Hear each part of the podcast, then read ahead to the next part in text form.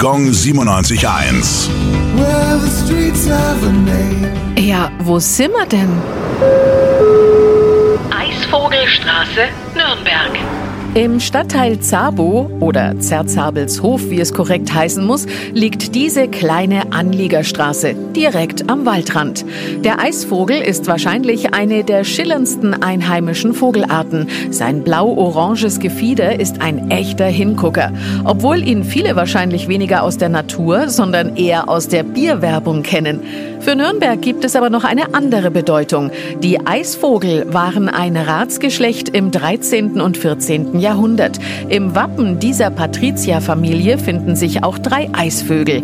Ab 1332 war ein Hermann Eisvogel sogar Bürgermeister der Stadt. Gong 97.1. Well,